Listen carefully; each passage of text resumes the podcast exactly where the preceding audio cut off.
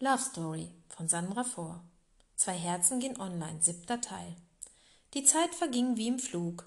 Die beiden Liebenden schickten sich immer noch Bilder. David reiste viel umher.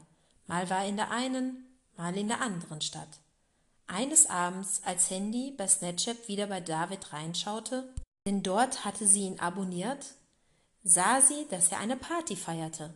Lange überlegte sie, ob sie ihm ein Bemuji schicken sollte, doch dann machte sie es einfach. Sie schaute sich noch lange bei den Bemujis von ihm um, wo sie beide zu sehen waren. So was von niedlich fand sie. Alles, was die Bemujis zusammen machten, wünschte sie sich auch mit David. Merci, kam auf einmal eine Mitteilung zurück. Sandy freute sich sehr und schickte am nächsten Tag ein Bild mit Face to Face. Und David postete ein Bild mit Meet Up Day Can Start. Also wollten sich die beiden wirklich treffen? Doch so klappte die Verabredung nicht, ohne Datum und Uhrzeit. Sandy stattete noch ein Versuch. Mittlerweile war es Weihnachten geworden und die Weihnachtsmärkte hatten geöffnet und sie hoffte, dass sie sich dort vielleicht endlich treffen würden. Sandy schickte ein Bild mit einer Eisfläche und wann sie dort wäre. Doch David war schon wieder beruflich unterwegs. Wahrscheinlich will er sich gar nicht mit mir verabreden, ging es Sandy durch den Kopf. Denn wenn man etwas wirklich will, findet man auch einen Weg. Über diese Erkenntnis war sie sehr traurig und stellte ihre Bemühungen ein. Sie dachte, Gut, dass niemand ihre vielen Tränen sehen konnte, Gott sei Dank.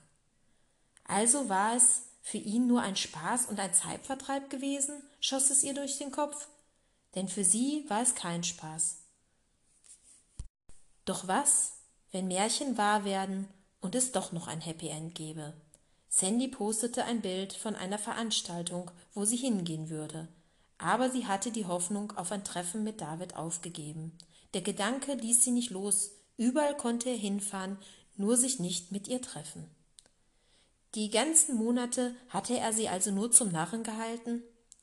Dann kam der Tag, an dem Sandy zu ihrer Veranstaltung ging. Sie freute sich schon auf diesen Abend und darauf Neues zu erleben. Pünktlich wurde sie von ihren Freundinnen abgeholt. Viele Menschen waren dort. Doch was war das? Wenn ihr das auch wissen wollt, hört Teil 8. The podcast you just heard was made using Anchor. Ever thought about making your own podcast? Anchor makes it really easy for anyone to get started.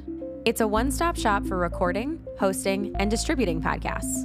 Best of all, it's 100% free. Sign up now at anchor.fm slash new. That's anchor.fm slash new to get started.